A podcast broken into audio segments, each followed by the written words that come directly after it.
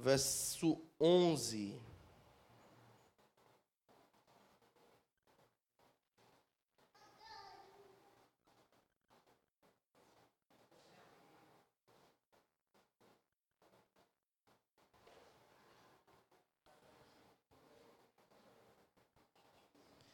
Provérbios 30, do 11 ao 14. Eu quero falar com você sobre um assunto muito sério. Quero de presente a sua atenção, para a gente poder expor o que eu vou falar aqui, certo? Permita-se ser tocado por Deus nas áreas que Ele quer tocar você. Amém? Tusa, prepare o que eu te pedi para o final.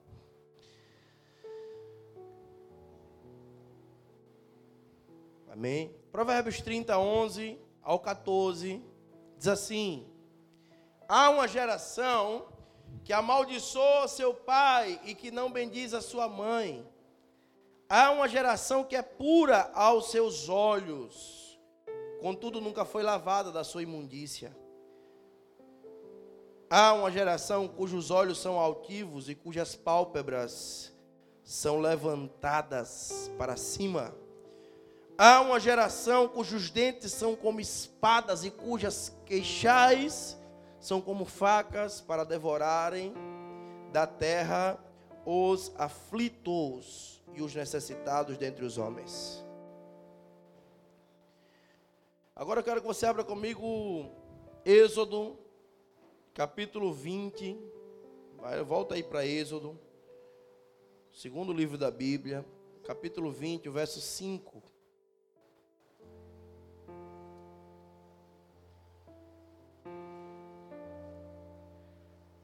Amém? Êxodo 25, capítulo 20, versículo 5.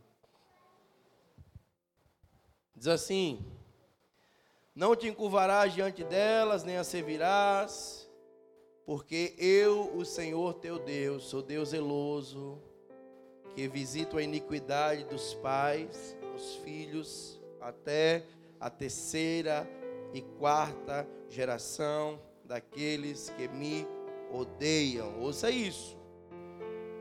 Eu, o Senhor teu Deus, sou Deus zeloso, que visito a iniquidade dos pais nos filhos, até a terceira e quarta geração daqueles que me odeiam. Aleluia. Feche seus olhos, obrigado, Senhor, pela tua palavra. Guia-nos pelo caminho da tua revelação nesse lugar. Faz-nos fluir no propósito que está guardado no teu coração para ser entregue aos nossos corações nessa noite, Senhor. Que a tua palavra e somente a tua palavra encontre lugar no nosso coração. Nós calamos a voz do nosso eu, da nossa justiça própria. Ordenamos silêncio à voz do inimigo em nome de Jesus estamos atentos somente à tua voz. Que Yeshua fale. Que o Senhor seja sempre verdadeiro e todo homem mentiroso. Que a tua verdade prevaleça no nosso espírito, que a tua verdade nos cure, nos transforme em nome de Jesus. Amém. Provérbios 30, o texto que nós lemos diz que há uma geração que amaldiçoa o seu pai, que não bendiz a sua mãe Há uma geração que é pura aos seus olhos, contudo nunca foi lavada. Há uma geração cujos olhos são altivos, cujas pálpebras são levantadas para cima. Há uma geração cujos dentes são como espadas e cujos queixais são como facas para devorarem da terra os aflitos e os necessitados dentre os homens. Quatro gerações são citadas. Por isso nós voltamos para Êxodo para nós entendermos o embasamento, quando Êxodo capítulo 20, no verso 5, ele diz que o Senhor é Deus zeloso e ele visita a iniquidade dos pais nos filhos até a terceira e a quarta geração. Esse texto de Provérbios fala sobre a geração de Agur. São mencionadas aqui quatro gerações: Jaque, Agur, Itiel e o Cal. Quatro gerações. No versículo 1, ou no verso 1 de Provérbios 30, você vai ver palavras de Agu, filho de Jaqué, de Massá, diz o homem a Itiel e a Ucal. São quatro gerações sendo visitadas pela iniquidade dos pais aos filhos, até a terceira e a quarta geração. Um ciclo de quatro gerações. E é sobre isso que eu quero falar com você. Sobre a iniquidade que atravessa gerações e nos alcança, ou que atravessa gerações e alcança os nossos filhos. Há um ciclo de ferida instalado aqui nesse texto e nós precisamos entender essa linha de ação, a maneira como a maldição se perpetua se estabelece, se desenvolve, alimenta o processo da ferida e faz, sabe, com que a ferida seja atravessada até a terceira e a quarta geração. É o princípio da propagação da iniquidade. Ou seja, o que é que acontece? Com a mesma arma que nós somos feridos, nós acabamos ferindo a outros. As feridas da nossa alma, que de alguma maneira foram abertas, chegaram até nós por rejeição, por abandono, por indiferença. Pegamos essas mesmas armas que nos feriram e ferimos a nossa próxima geração. E assim a ferida vai atravessando, vai se tornando uma iniquidade, algo que atravessa gerações. Sabe, e nós recebemos na igreja muita gente que vem, se entrega a Jesus, mas essas pessoas têm uma história de vida. Essas pessoas cresceram em uma família. Essas pessoas cresceram em um lar cuidadas por um pai, ou por um padrasto, por uma mãe, ou por uma madrasta, ou apenas pela mãe, abandonado pelo pai. E são pessoas que chegam aqui feridas, com a alma sangrando, pessoas que cresceram ouvindo palavras de rejeição, palavras sentenciando o seu futuro, aprisionando o seu destino, paralisando os seus sonhos. E feridos permanecemos, servindo ao Senhor culto após culto e voltando para casa. Só que, queridos, assim como Deus habita no meio dos louvores do seu povo, os espíritos malignos habitam e se alimentam de feridas. Feridas. Feridas que estão abertas na nossa alma, na nossa mente, no nosso entendimento. As fortalezas espirituais da mente são verdadeiras casas feitas por pensamentos para habitação de espíritos malignos. São mentalidades malignas que, sabe, se tornam habitação desses espíritos e, e, e às vezes essas fortalezas na nossa mente que nos travam e que nos bloqueiam de entender a palavra de Deus, entender o propósito de Deus, entender a vontade de Deus, porque a minha mente não se abre e não consegue entender. Eu leio, leio, leio, leio. A Bíblia fala sobre algumas mulheres nécias que estão sempre ouvindo, sempre lendo, sempre ouvindo, mas nunca chegando ao pleno entendimento da verdade.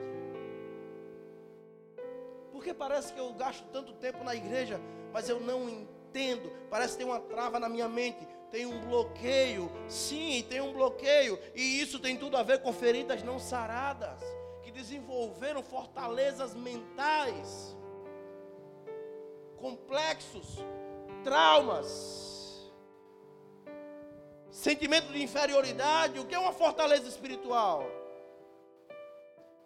É quando você tem uma ideologia própria, um pensamento que você sabe que é contra a vontade de Deus, mas ainda assim você não consegue se desvencilhar disso. Você é obstinado a pensar desse jeito. Você sabe que Deus não pensa assim, Deus não quer assim, Deus não faz assim, mas a sua mente só te leva a pensar dessa maneira. Primeira geração que nós temos aqui, Provérbios capítulo 30. É o primeiro estágio. Há uma geração que amaldiçoa seu pai e não bendiz a sua mãe. Veja essa primeira geração. Primeiro versículo que nós lemos. Há uma geração que amaldiçoa seu pai e não bendiz a sua mãe. Isso fala para mim sobre falhas na paternidade. Rebelião, confusão, desconexão. Aqui se abre a ferida.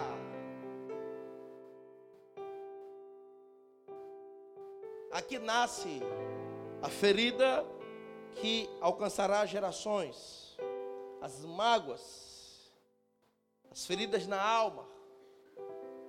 Queridos, todos os males que nós vivemos na nossa sociedade, seja com drogas, seja com homossexualidade, seja com marginalidade, seja com crime, todos os males são sintomas que apontam para uma origem, feridas abertas na base. Onde é a base, pastor? Onde é o princípio? Família, falhas na paternidade, desconexões com a figura do pai, com a figura da mãe. Aqui se abre a ferida no lar. Queridos, a maldição, aquilo que nós chamamos de maldição, que você coloca, quando fala de maldição, você imagina cinco Pokémon voando, três demônios passando em cima de uma vassoura, e a sua mente é tão fatalista, a sua mente é tão, sabe, fantasiosa e mística em relação a isso, que não consegue parar e entender a lógica de um processo que é gerado a partir da abertura de uma ferida que começa no lar. A maldição brota como uma ferida. Uma mágoa. Uma desconexão emocional de pai com filho, de filho com pai. O jugo das maldições familiares. Nada mais são do que a decepção ou as decepções com os modelos de autoridade mais importantes da nossa vida, mais significativos da nossa vida, pai e mãe. Nós temos filhos profundamente decepcionados por pais.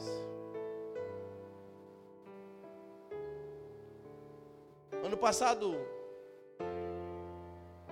eu estava dando uma aula sobre paternidade. Em um seminário teológico, lá nos Estados Unidos. Eu falava sobre paternidade e quando terminou a aula, aquela aula de seminário, irmãos, aquele negócio seco, sem fundo musical, sem uma aula, prática e simples. Mas tinha uma pessoa que foi lá, saiu, foi para a parte inferior da igreja e desesperado, chorando, chorando, chorando, chorando, não conseguia parar. Um jovem e me chamaram. E ele disse assim para mim, pastor, é porque tem uma semana que eu cheguei aqui e eu saí de casa fugindo do relacionamento com o meu pai. Ferido, magoado. Vim para cá, não foi uma direção de Deus, agora eu entendi tudo. Vim para cá, foi uma fuga. Eu estou fugindo da realidade do meu lar. Nós temos uma geração de filhos profundamente decepcionados. E aí o que é que faz? Pega a decepção e começa a responder toda a carga de rejeição, todo o trauma, todo o abandono com rebelião. Vou mostrar que eu venço sem eles. Vou dar a volta por cima. Não vou fazer nada para agradá-los. vou me revoltar, vou me rebelar, vou trabalhar para me manter e vou sair aqui da penumbra desse lar, da sombra dessas pessoas que só me fizeram mal. Rebelião. A ferida sendo correspondida pela rebelião. Sabe? Rejeição menos perdão é igual a rebelião. Todas as vezes que você falha em perdoar diante da rejeição, você vai se rebelar. Todo mundo que se sente rejeitado e não consegue liberar perdão diante da rejeição, inevitavelmente já está planejando a sua rebelião. Calculando, esperando o dia, a forma e a maneira de dar a volta por cima, inevitavelmente você vai se rebelar. E aí, quando se junta a soma da rejeição com a rebelião, se propaga as feridas. Quando a ira do pai começa a abastecer a rebelião dos filhos. Sabe, queridos, eu estou falando isso com você. Você que é pai, você que é mãe, você que é filho, você que me ouve nesse lugar. Nós vivemos em uma geração de famílias quebradas, desconfiguradas, massacradas, famílias de pais que se divorciaram, de pais que abandonaram seus filhos. Nós vivemos um, uma, uma geração, sabe, de famílias quebradas, desconfiguradas. E se nós formos descrever alguns sentimentos que estão presentes no nosso lar, ouça isso. Se nós entrássemos na casa com um detector que ouvisse a voz da alma, o grito da alma, e pudéssemos registrar as palavras que ouviríamos, com certeza em cada lar poderíamos ouvir palavras como abandono, palavras como rejeição, palavras como correção injusta Palavras como abuso emocional. Palavras como sequestro da subjetividade. Você sabia que tem muitos pais que sequestraram a subjetividade dos filhos? Roubaram os filhos de si mesmo porque os meninos perderam a capacidade até de se movimentar, porque cada movimento tem que ser milimetricamente calculado, autorizado, manipulado pelos pais. Isso é abuso emocional. Perdeu-se a liberdade, perdeu-se a, a, a capacidade de desenvolver o poder da decisão. Isso gera uma desconexão porque a obediência foi roubada e substituída pelo medo. O amor foi levado embora. E agora, disfarçado de amor, de respeito e de submissão, reina o medo.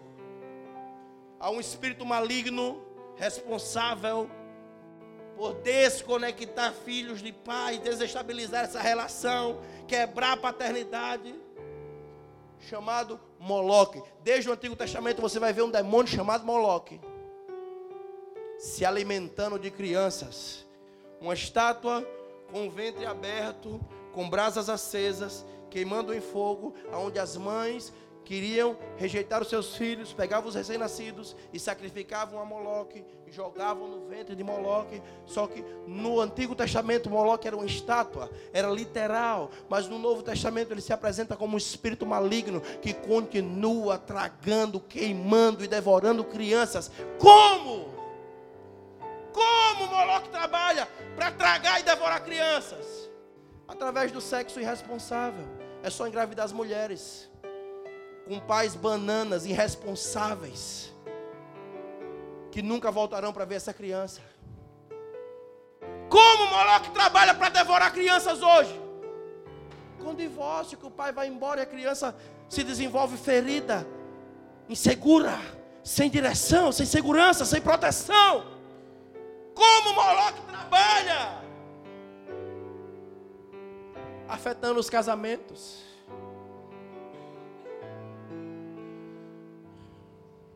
Sabe, queridos, pessoas que carregam feridas geradas pela figura de autoridade familiar, pai e mãe, são pessoas que naturalmente terão muita dificuldade em se submeter a qualquer outra figura de autoridade, qualquer outra. Gente, isso é tão claro na minha mente. Tão claro.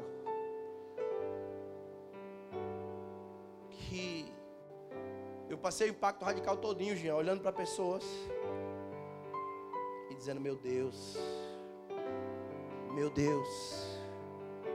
E eu fazia cada leitura da alma daquelas pessoas, do comportamento delas, das reações delas, e eu dizia, meu Deus, que lugar esse povo está? Que evangelho é esse que esse povo está vivendo?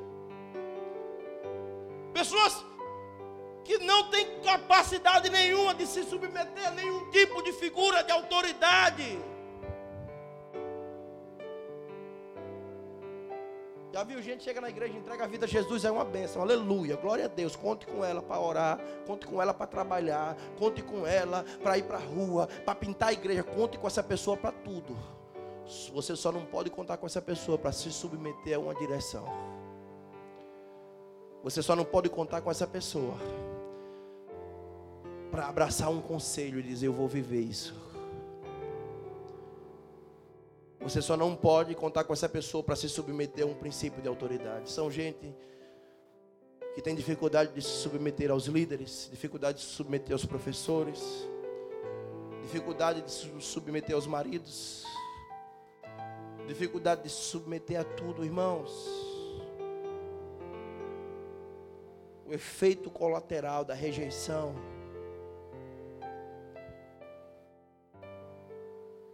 Pelas nossas principais figuras de autoridade, pai, mãe, principalmente pelo pai, o efeito colateral dessa rejeição, sabe o que é? Carência emocional. Vivemos uma geração de pessoas absolutamente carentes. Pessoas que carregam uma lacuna, sabe, interior, e vive tentando supri-la. Tudo que faz é para supri-la. Se, se relaciona com todos para suprir as suas debilidades interior participa de tudo na tentativa de suprir as suas debilidades interior. Usa a rede social na tentativa de suprir as debilidades interior. Sabe, pessoas que alguns se tornam hippies, extravagantes, fazem tudo para serem aceitos, amam estar em evidência fazem tudo para serem reconhecidos, amam o pódio. Efeito colateral da rejeição. Pessoas que correm em busca de uma posição, na verdade, são pessoas que estão correndo constantemente em busca de amor. Gritando: Me ame me ame. Olha, pode contar comigo, Hugo, porque você precisar. Olha, Hugo, estou aqui, Hugo. Hugo, você está me vendo? E o interior gritando: Me ame, cara, me ame, me ame. Tem uma lacuna aqui dentro, eu preciso ser amado. Eu preciso ser aceito, eu preciso ser afirmado. Tem um efeito colateral da rejeição. Ei! A carência gera, sabe o que? Uma insatisfação crônica e distorce a nossa personalidade. Muitos demônios entram na nossa vida por essa brecha, por essa porta. Já viu gente insatisfeita com tudo? A personalidade já está distorcida. Para tudo tem um vixi, para tudo tem uma. Sabe? Irmãos, aí está na igreja, servindo ao Senhor. cresce, completa muitas primaveras, bate muitos parabéns, muitos aniversários. Mas aqui dentro fica uma criança presa. Só cresceu fisicamente, biologicamente, tem 40 anos, 30 anos. mas a idade emocional é 5 ou 6. Uma criança cativa presa nas feridas da infância, buscando no outro suprir as suas carências, buscando no outro se encontrar. Aí a igreja perde o sentido de ser igreja, porque ela não vem para adorar, ela não vem para sacrificar, ela vem para suprir a sua carência. E se o pastor não libera a palavra que supre a minha carência, esse pastor não presta. E se o louvor não canta uma música que diz aquilo que a minha carência está desejando ouvir, esse ministério louvor não presta, esse culto foi ruim.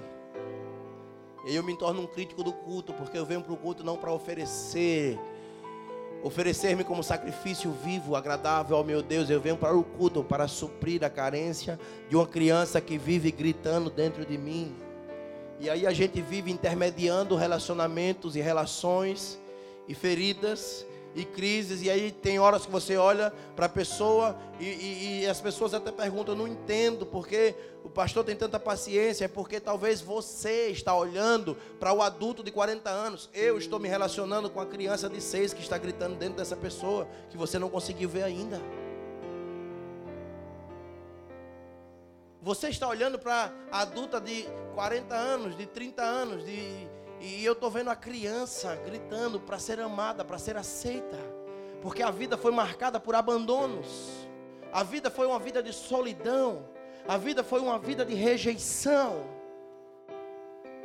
Então aqui dentro tem alguém que ficou parado nesse processo de desenvolvimento em algum lugar, em alguma ferida, em algum trauma.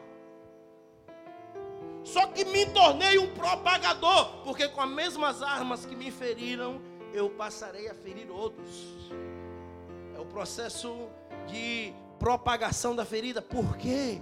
Porque a maldição que nasce, ela vai se desenvolver e avançar até a segunda, terceira e quarta geração. Verso 12 de Provérbios que lemos é o segundo estágio.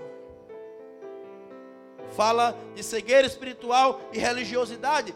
Há uma geração que é pura aos seus olhos, contudo nunca foi lavada da sua imundícia. Nunca. Aqui fala de uma geração que é pura aos seus olhos, mas que não foi purificada. Cegueira espiritual, diga comigo, cegueira espiritual. Diga comigo, religiosidade. Diga comigo, justiça própria. Aos seus olhos é purei. Aqui fala do processo de espiritualização da ferida. Está ferido, está sangrando, está morrendo, mas na aparência, eu sou perfeito.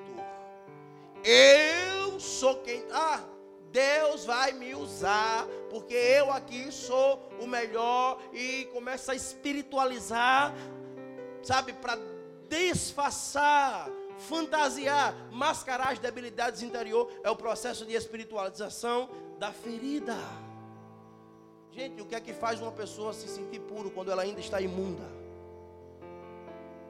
O que faz uma pessoa se sentir melhor quando ela não é dos melhores?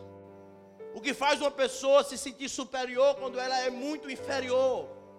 O que faz uma pessoa se sentir, sabe, pura quando ela ainda é imunda. Isso fala de religiosidade. É quando ao invés de resolvermos os nossos problemas, nós os espiritualizamos. Passamos por cima. E embora somos um ferido e sangrando, aprendemos a interpretarmos ser outros, imponentes, arrogantes, soberbos e superiores. Deixamos de ser quem somos para nos tornar quem desejaríamos ou quem desejamos ser para impressionar e para ser aceito. Você está entendendo essa mensagem? Está muito difícil aí? Isso fala de religiosidade, irmãos uma experiência genuína com Jesus rapidamente se deteriora, se transforma, sabe, em mera religiosidade, se a nossa motivação permanecer fundamentada em carências, em feridas não tratadas. Você até tem uma experiência genuína com Jesus, aleluia, se rende a Ele, chora, eu quero, eu quero mudar de vida, aleluia. Mas a sua motivação se levanta dali, vai para casa, termina o culto, e, e você continua com motivação, ainda baseada em carências, em feridas não tratadas, queridos. Essa experiência genuína e verdadeira que você teve em Jesus, ela vai se degradar, se deteriorizar. Esse é o primeiro estágio da apostasia. Por isso nós vemos muitas pessoas que você olha e diz: Meu Deus, teve uma experiência real com Cristo, teve uma experiência verdadeira. Será que era mentira o que essa pessoa viveu? Não, era verdade, irmãos. Teve uma experiência real. Só que quando Deus começou a levar essa pessoa na profundidade para resolver suas feridas, foi mais fácil sair pela tangente e espiritualizar a ferida. E o próximo passo não é outro, apostator da fé. É quando a pessoa vai perdendo o contato, sabe? Com aquele toque sobrenatural da eternidade que recebemos. Aquele abraço que recebemos do Senhor, que nos ativou, que nos aqueceu, com aquela experiência sobrenatural que teve com Deus e ela vai se distanciando aos poucos, gradativamente dessa experiência poderosa, vai para bem longe, volta para a vida que vivia antes, volta para as práticas que tinha antes. E aí, de repente, aquela experiência que viveu com Deus se transforma gradativamente em uma rotina religiosa, onde eu bato ponto bato ponto lá no culto, ouço a palavra, adoro a Deus, mas a minha vida espiritual, ela não passa de uma vida enfadonha e mortal. Tenho nem vontade de ir para a igreja. Tenho nem vontade, tenho nem desejo. Eu vou lá para cobrir minha obrigação, desencarregar minha consciência. Sabe porque o que é que está por trás dessa apostasia? Sabe o que é que está por trás dessa frieza? Dessa indiferença? Sabe o que está por trás disso tudo? Essas feridas que nós nunca tivemos coragem de ir nelas para resolvê-las. Essas feridas que nós nunca tivemos coragem de encarar. Esses traumas que nós nunca tivemos coragem de encará-los colocá-los diante de Deus e dizer: Eu quero ser curado. Me mostre o caminho. Está sangrando, está doendo, mas me toca, Senhor. É aqui nessa área. Não, aí nós espiritualizamos e disfarçamos. Ei, sabe o que é espiritualizar a ferida? É a capacidade de disfarçar a realidade interior para ser aceito, para ser aplaudido, para ser bem visto, para ser reconhecido. Todo mundo que espiritualiza as suas feridas não tem outro caminho. Começa a se sentir o certo, o justo,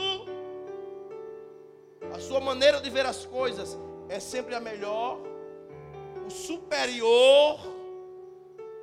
Ei, a justiça própria, irmãos, é o maior inimigo do temor a Deus. Essa foi a iniquidade de Jó. Lembra de Jó? Todo mundo né, canta, oh, eu quero ser igual a Jó, eu quero ter. Pa... Irmão, quem quer ser igual a Jó a outro, eu não quero não. Deus me livre.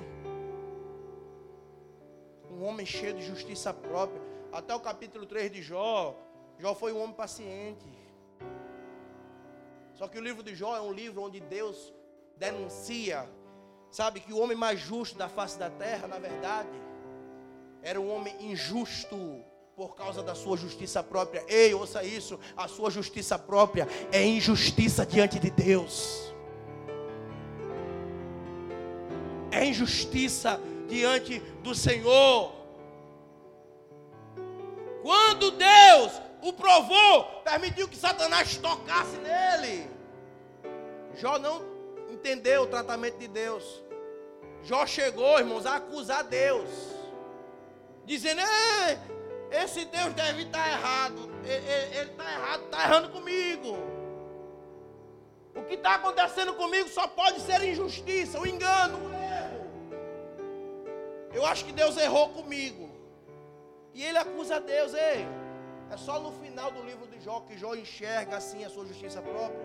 E ele confessa: É, Senhor, antes eu te conhecia só de ouvir falar. Agora os meus olhos te veem. Por que eu estou falando isso para você? Porque a justiça própria é assim, irmãos. Coisa mais difícil que tem, olhe para mim. É você lidar com uma pessoa que é dona da razão. Ô luta desgraçada. Ô luta terrível. É você lidar com a pessoa que é dona absoluta da razão. Justiça própria. O tribunal da justiça própria em pessoa. Sabe? Cheia de si mesmo.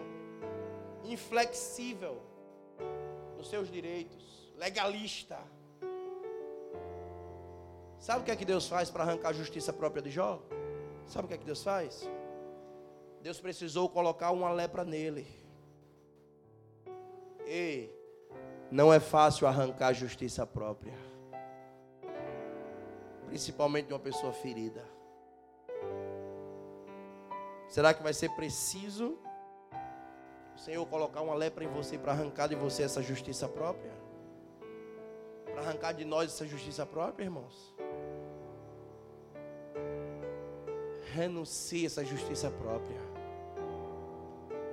Em Deus você tem direito, sabe a quê? A não ter direitos.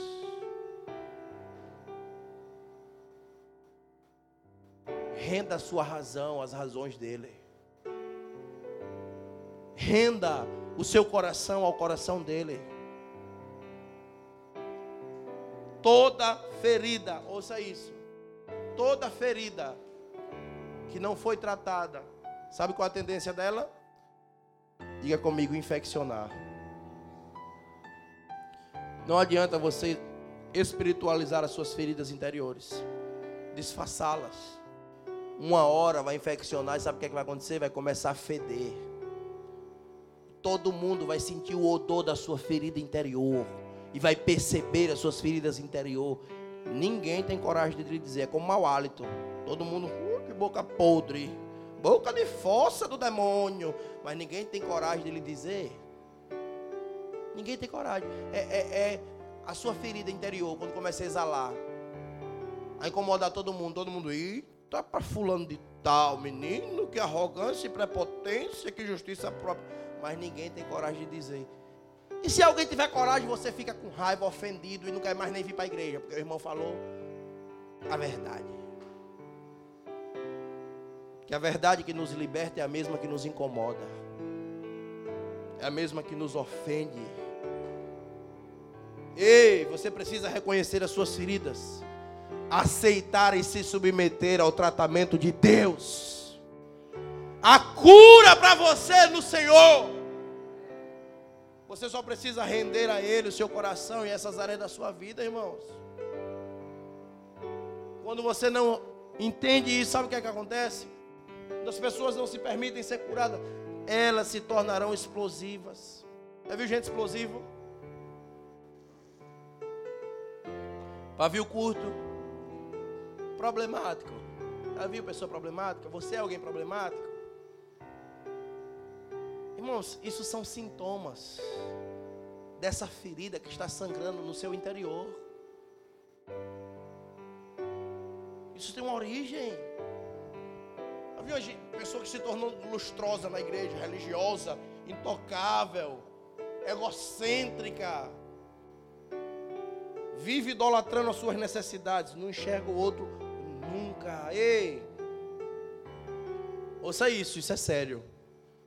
Pessoas carentes vão sempre unir religião, sabe com quê? Com imoralidade. Porque feridas não tratadas constroem uma ponte entre a imoralidade e a religiosidade. É. Imoralidade e religiosidade é um ciclo, irmãos. E sempre vai terminar em escândalo. Sempre. A base para os pecados de imoralidade chama-se feridas não resolvidas. Aqui dentro, ó. Talvez começou no lar, se desenvolveu no trabalho, se proliferou nos relacionamentos. E você se tornou um lambedor de feridas profissional. Ei, não viva lambendo as suas feridas, irmãos. O resultado disso é cegueira espiritual. Demônios se encarregarão de cegar os seus olhos principalmente para si mesmo. Abra comigo 2 Coríntios 4, 4. 2 Coríntios capítulo 4, verso 4. Diz assim: Nos quais o Deus deste século cegou os entendimentos dos incrédulos, para que não lhes resplandeça a luz do Evangelho da glória de Cristo, o qual é a imagem de Deus. Não viva lambendo feridas, não permita que o Deus desse século segue os olhos do seu entendimento, para que não resplandeça sobre a tua vida a luz do Evangelho de Cristo, que é a imagem de Deus. Você está entendendo isso, irmãos? Temos uma geração grandiosa que, apesar de estar dentro da igreja, ainda estão cegas em relação aos seus próprios pecados e vivem se achando os melhores. Mesmo na prática de pecados, que a sua justiça própria não deixa. Não, isso é besteirinha, não é pecado não. Aí vive na prática de pecados como superioridade,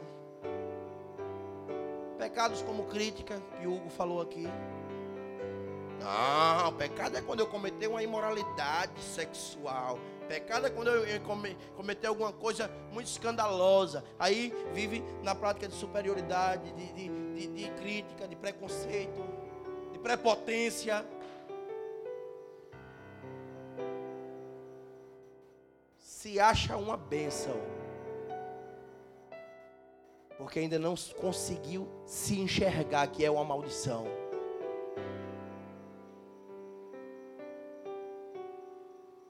Não consegue se ver, cega os olhos.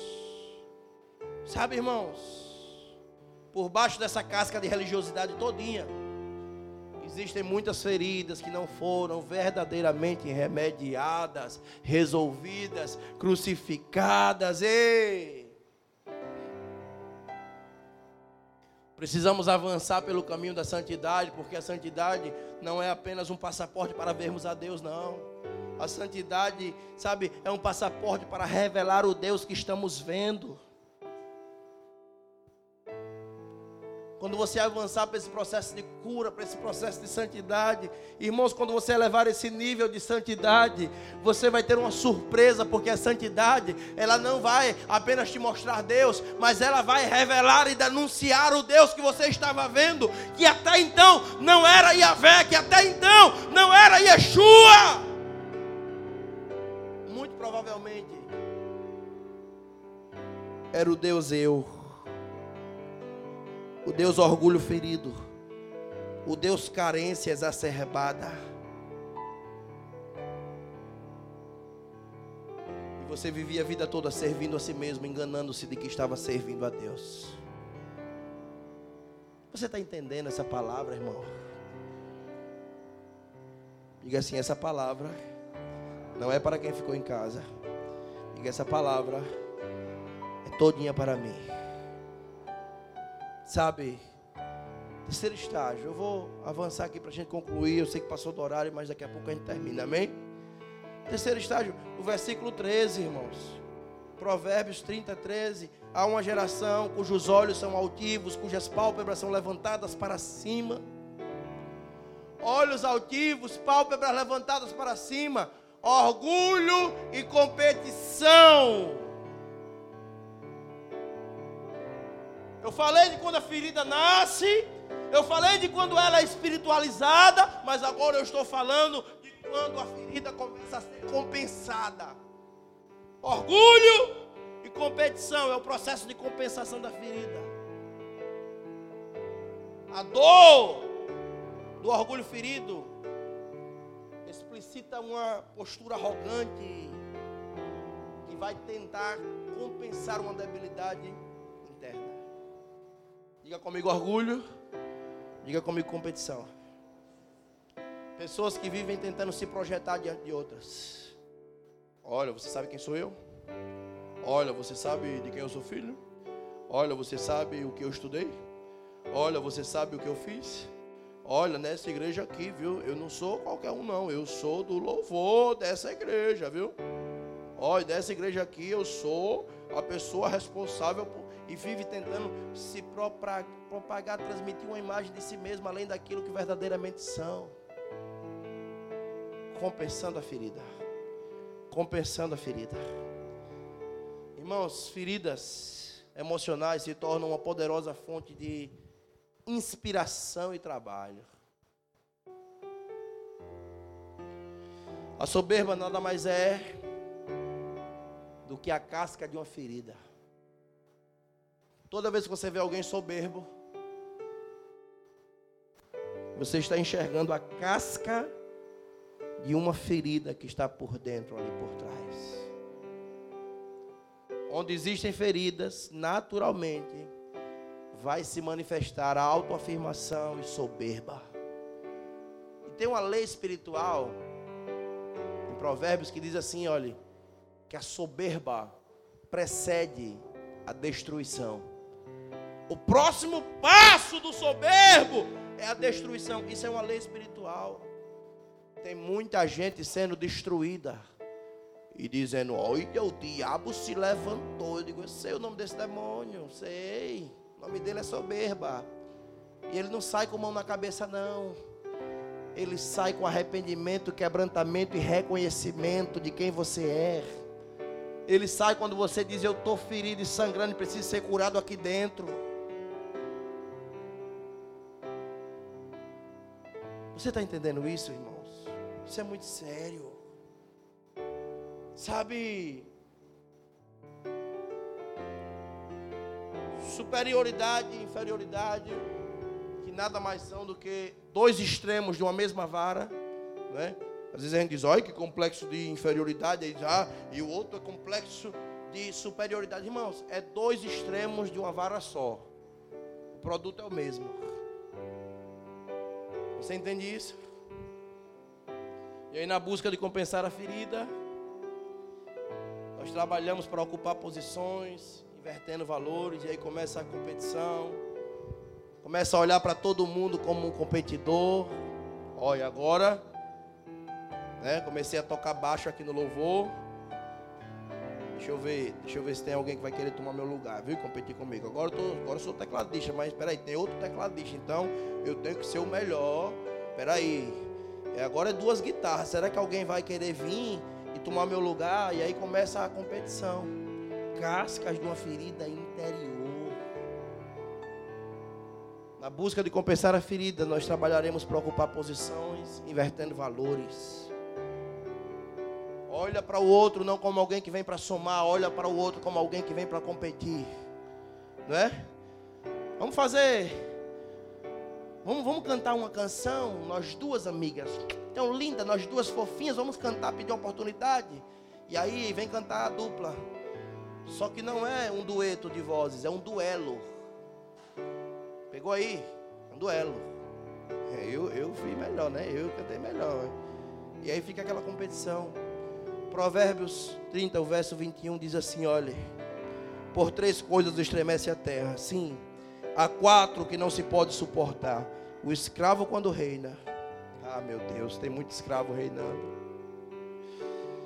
O tolo quando se farta de comer a mulher desdenhada quando se casa e a serva quando fica herdeira da sua senhora. Irmãos, olha o que esse texto está dizendo, olha. Três coisas que estremecem a terra e a quarta que ela não pode suportar: o escravo quando reina, o tolo quando se farta de comer, a mulher desdenhada quando se casa e a serva quando fica herdeira da sua senhora. Esse texto está falando de posições invertidas: escravo reinando, inverteu a posição, sabe? Mulher desdenhada quando se casa, a serva ficou herdeira e se tornou a senhora, irmãos. Posição invertida, gente ocupando o lugar errado. Você está entendendo isso?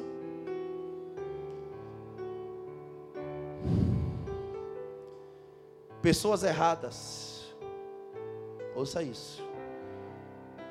Pessoas erradas. Ocupando posições erradas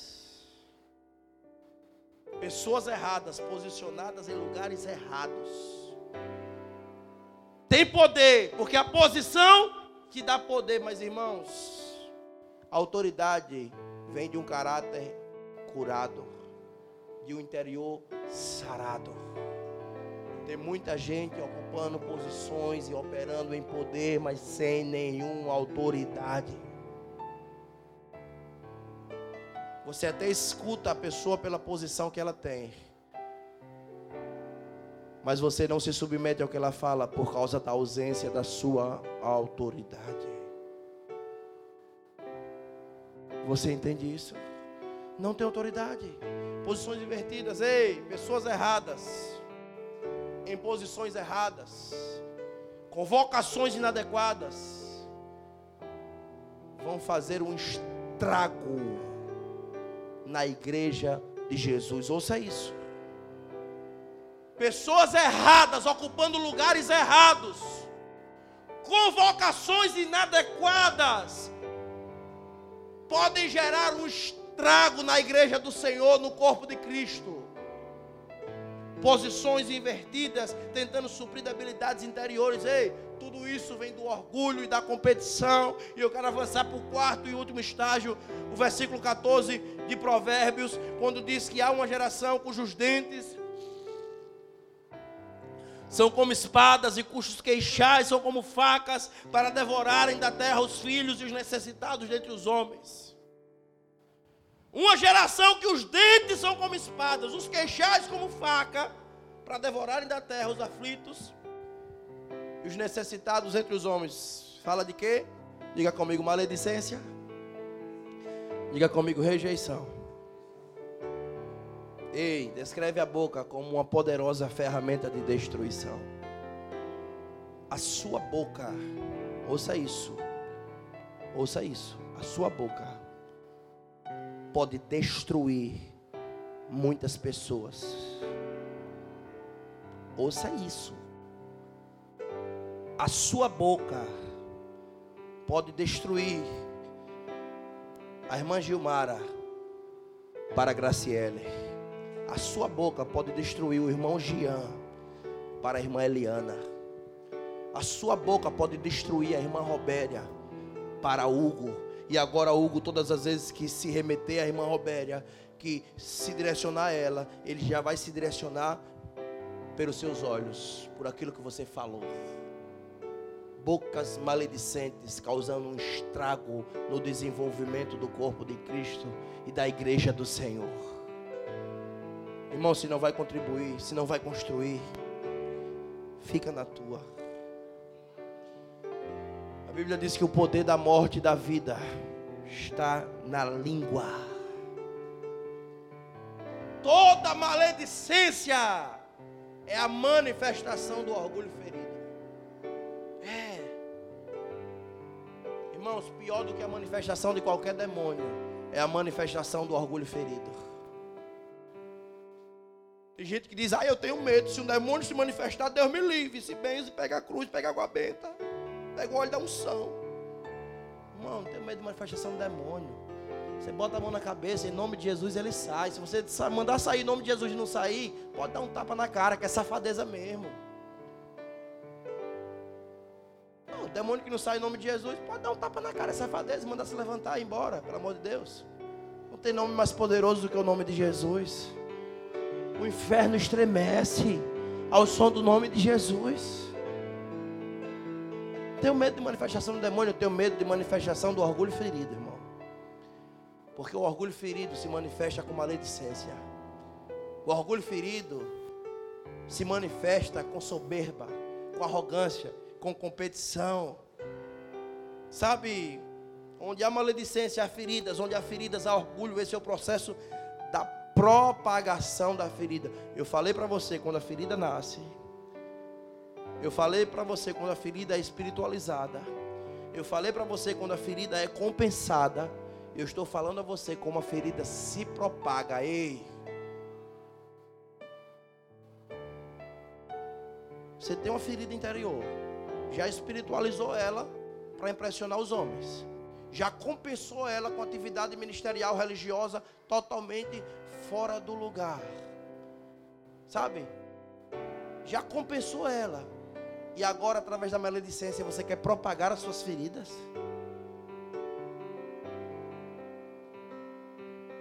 Aqui é o processo da propagação da ferida. É quando ela alcança a próxima geração. Ei! Você sabe por que tem muito filho de crente? Que não gosta da igreja. Que não vem para a igreja. Que não ama a igreja porque cresceram ouvindo os pais e vendo a manifestação do orgulho ferido dos pais em casa, propagando com a própria boca as feridas interiores. E sabe o que fazia? Maledizendo a igreja, maledizendo a obra do Senhor, maledizendo a vida de homens de Deus, maldizendo, propagando a ferida para a vida. Aqui inconscientemente, irmãos, aqui a, a, maldição vai sendo transferida para a próxima geração. Você está entendendo como tudo é claro, gente. O problema é que a gente pensa que é um demônio pulando do inferno para a vida de alguém, pulando da vida de alguém para outro alguém, e depois sai da vida daquele alguém e vai para outro alguém, irmãos. É através de feridas, de rejeição, de traumas, de, de maledicência. É quando a morte anda por um veículo chamado palavras. Palavras. Diga comigo a maledicência. Mais forte, gente. Vocês estão cansados, é? Eu fui para o impacto radical. Posso nem dizer o que eu fiz lá, mas eu estou arrebentado aqui, mas eu estou aqui, amém? Diga comigo a maledicência. Diga, é o veículo da morte. Pegou aí? A maledicência é o veículo da morte. Diabo tem um maior prazer e interesse em manter pessoas feridas, principalmente dentro da igreja, porque essas pessoas facilmente poderão se tornar os seus agentes secretos. Irmãos, a maior e mais poderosa arma que o diabo tem, você sabe qual é? Dá para você imaginar qual é a maior e mais poderosa arma que Satanás tem. Vou te falar agora. A maior arma e a mais poderosa arma que Satanás tem é a boca do crente. É. É a boca do crente, irmãos. Por quê? Com a mesma arma que fomos feridos, começamos a ferir os outros. E a maldição vai até a terceira e a quarta geração. E o pior, propagamos esse mesmo legado sobre a vida dos nossos filhos. Agora veja, por trás de tudo isso, quem está trabalhando, para cada uma dessas gerações, eu já estou terminando, há um espírito maligno que age especificamente. A primeira geração Desconexão de pais com filhos. Quem age? Moloque, está lá em Levíticos capítulo 18, verso 21. Depois você lê em sua casa. A segundo, segundo estágio, cegueira espiritual e religiosidade. Sabe quem é? Baal Zebu ou Beuzebu. Primeiro livro de Reis, capítulo 1, verso 6. É o Senhor das moscas. Se alimentam de feridas. Você já tem uma ferida aberta aqui no seu, no seu corpo? Já ficou com ela exposta? O que é que vem nela aqui? Moscas. Baal Zebu o Senhor das moscas que se alimentam de feridas. Trabalha ferindo pessoas, lambendo feridas e mantendo as feridas abertas. Quer ver o terceiro estágio? Orgulho e competição. Quem é que está por trás de tudo isso? Está lá na epístola de Tiago. O poder da morte está na língua.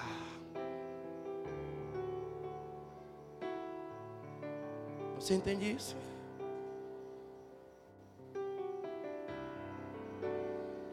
Irmãos, fique de pé comigo. Maledicência e rejeição. Não sei como está a sua vida. Não sei o que você está tentando. Sabe, eu quero dizer que essas coisas pelas quais eu falei aqui, elas não estão do lado de fora, elas estão do lado de dentro da igreja. Nós precisamos encarar as nossas feridas e resolvê-las, irmãos. Eu estava conversando com um pastor, ele me falando sobre a realidade das igrejas em relação aos homossexuais. E eu falei para eles: hoje, assim, eles não vêm para a igreja, eles já estão dentro dela, são filhos de crente foram desconectados dos seus pais, crentes, por causa da religiosidade. São filhos de pastores. São filhos de crentes que estão tão cegos pelo Deus desse século que não consegue nem perceber ainda que o menino é homossexual, que a menina é lésbica, vive espiritualizando e disfarçando e não conseguiu perceber nem admitir ainda para se movimentar em relação a uma restauração. De tão cego que está. Irmãos, isso é muito sério. Feche seus olhos comigo e ore comigo. Feche seus olhos, coloca a mão no seu coração. Diga assim, Senhor, visita o meu interior. Cura o meu interior, Senhor. A minha alma. Cura o meu coração. Que eu preciso ser tocado aqui dentro, Senhor. Que toda ferida interior seja visitada pelo teu espírito que toda ausência de perdão seja quebrada pela manifestação da sua glória. Sim, Senhor, que o Senhor me tome pelo braço e me leve aos lugares que eu preciso reatar, perdoar, amar, voltar atrás, reconhecer que errei. Em nome de Jesus, amém? Você pode adorar o Senhor com essa canção? Ouça essa canção que vai ser soltada aí. Solta aí, mas essa canção, por favor.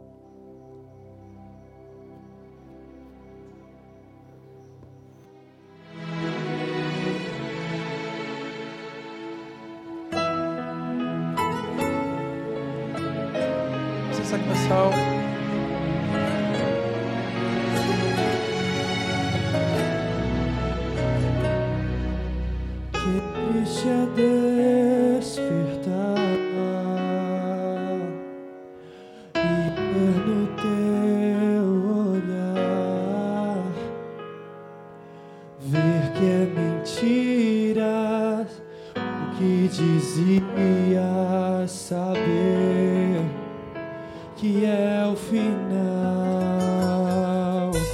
Que triste é ver cair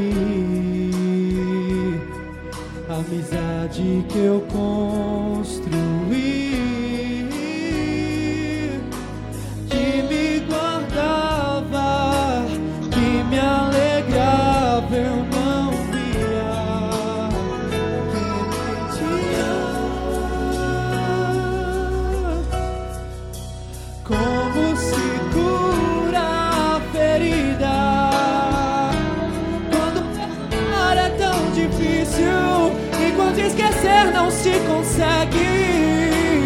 我被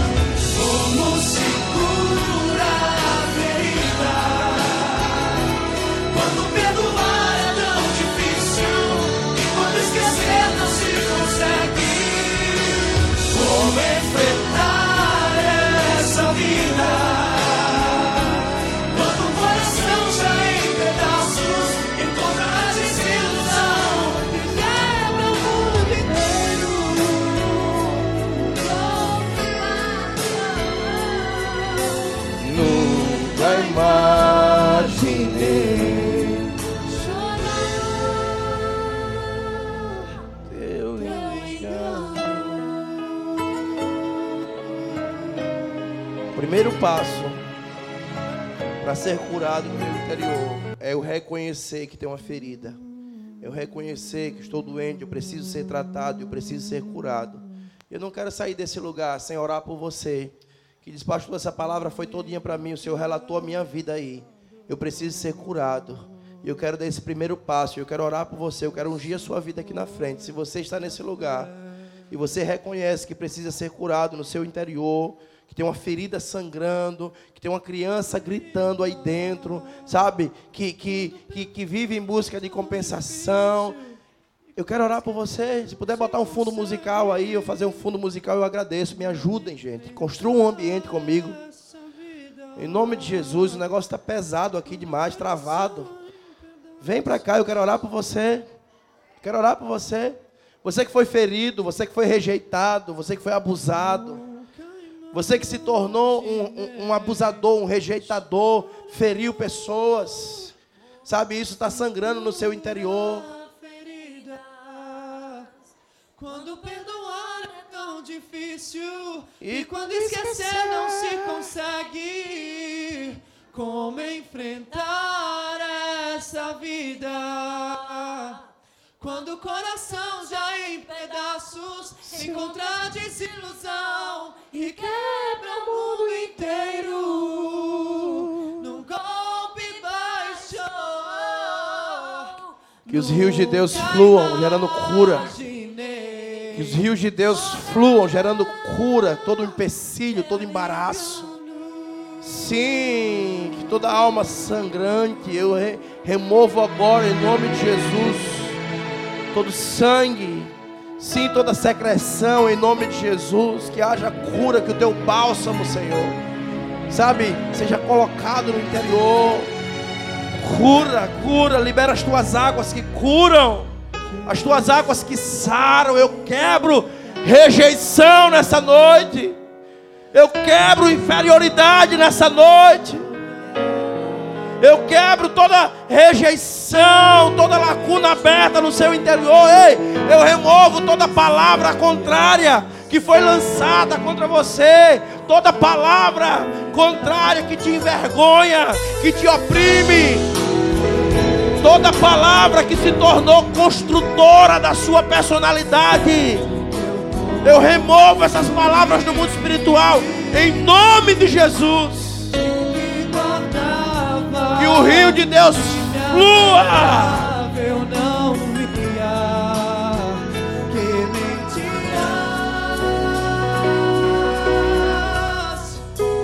Como se cura a ferida.